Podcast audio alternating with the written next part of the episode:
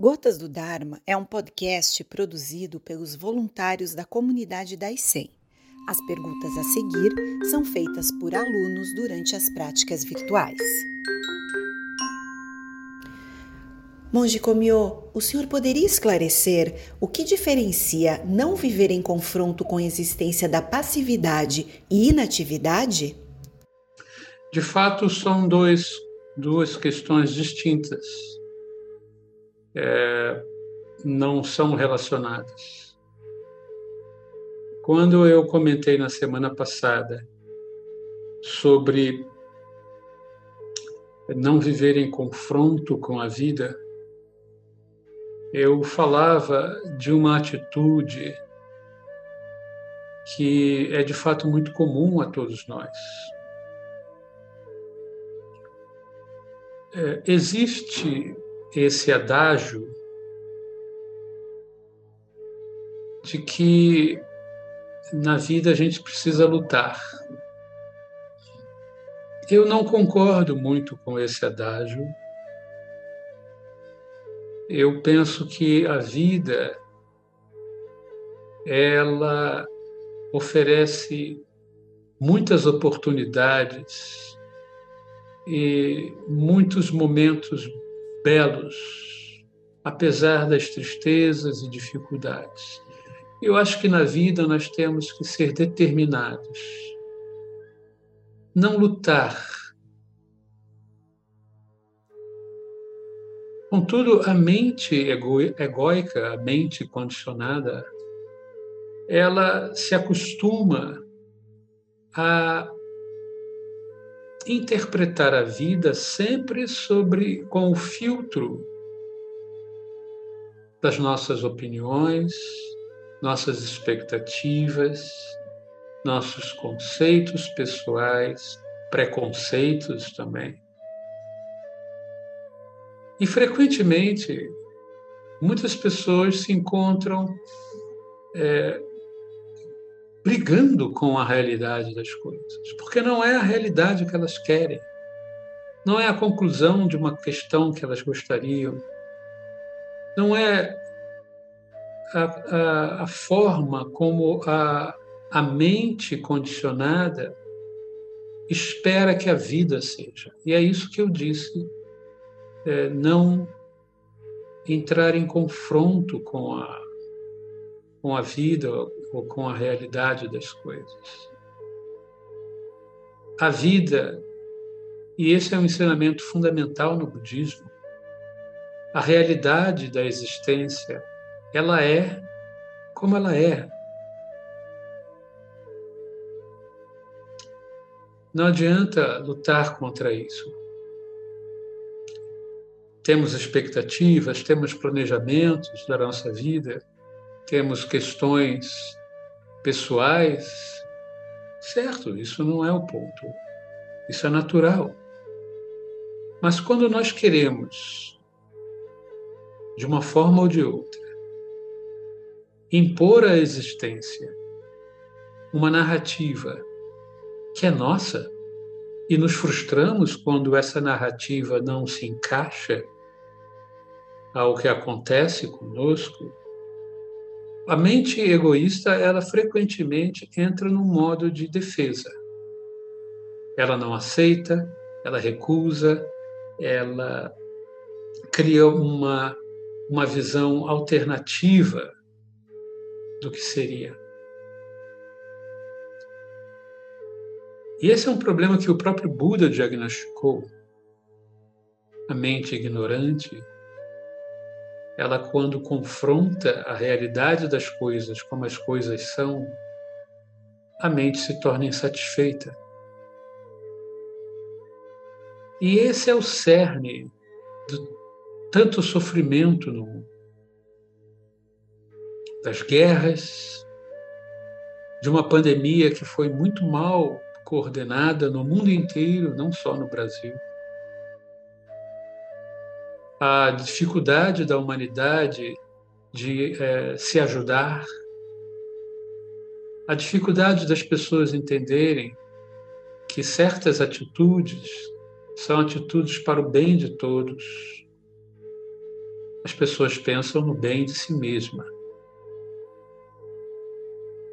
O episódio da pandemia ocorre é, como, apesar da sua grande tragédia, inegável, ela é também um bom símbolo de como a grande maioria da humanidade não consegue compreender e lidar com a compaixão. Na pandemia, você se preocupava, você precisava se preocupar menos com você e mais com os outros.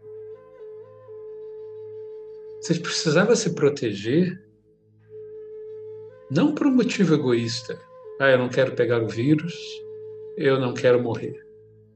O motivo maior da pandemia, e é assim que é uma pandemia, é você se proteger para proteger os outros. E isso ocorre porque um, um vírus ele, ele, ele independe se uma pessoa sobrevive. O vírus é um sistema que tem como função infectar todo mundo, tudo. É assim que o vírus funciona. Ele não escolhe. Então, numa pandemia, você proteger apenas a si mesmo e não se proteger, não proteger aos outros, não tem sentido. E em meio a todo esse processo, muitas pessoas negaram a realidade da situação. Não queriam usar máscaras, não aceitavam que a pandemia fosse tão perigosa assim. Isso é, uma, é um comportamento tipicamente vicioso do, do, do egoísmo. Eu não tenho a pandemia, eu não tenho vírus, então não deve ser muito importante. Eu estou bem, sou forte, sou jovem, sou, ou mesmo não jovem, mas eu sou saudável. Não peguei pandemia, então por que eu tenho que me preocupar? A pandemia não é dona demais. A, a atitude na pandemia foi muito simbólica de, de como às vezes a mente ela é, resiste à realidade e, e prefere sempre a versão que é nossa, a versão pessoal. Portanto, quando eu quis falar sobre o, os aspectos de confronto com a realidade, eu quis dar a entender que há uma tendência da mente condicionada a lutar muito com aquilo que foge à, sua expectativa. E a prática é seguir o rio, é seguir o fluxo, com calma e determinação. Ah, portanto, o argumento não tem diretamente nada a ver com a, a, a preguiça ou a capacidade da pessoa de agir em relação às coisas na vida. De fato, é até ao contrário. A prática ela exige que todos nós sejamos motivados a, a essa a essa prática. Cabe à nossa energia, ao nosso ao nosso interesse pessoal, buscar sempre o caminho de autoobservação e de é, concentração. A realidade é sempre assim. O exercício de percepção ele é um exercício que eu sempre repito, é delicado e exige tempo. Ele não vai acontecer a qualquer momento, simplesmente porque a gente gostaria que ele acontecesse.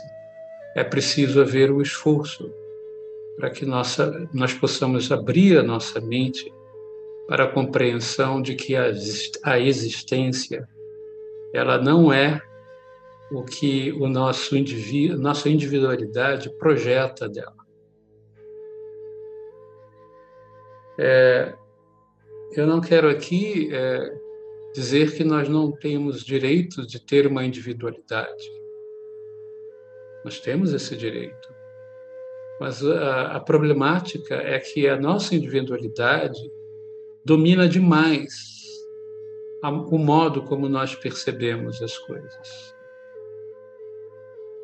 E a vida não, não existe em função da nossa individualidade.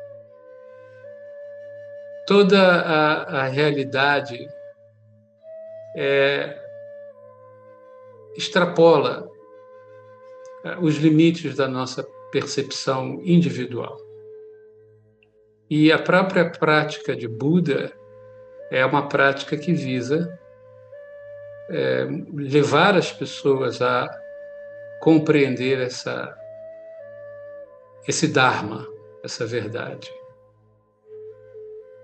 Que sejamos mais capazes de observar a nós mesmos e evitar cair na armadilha do excesso de individualidade.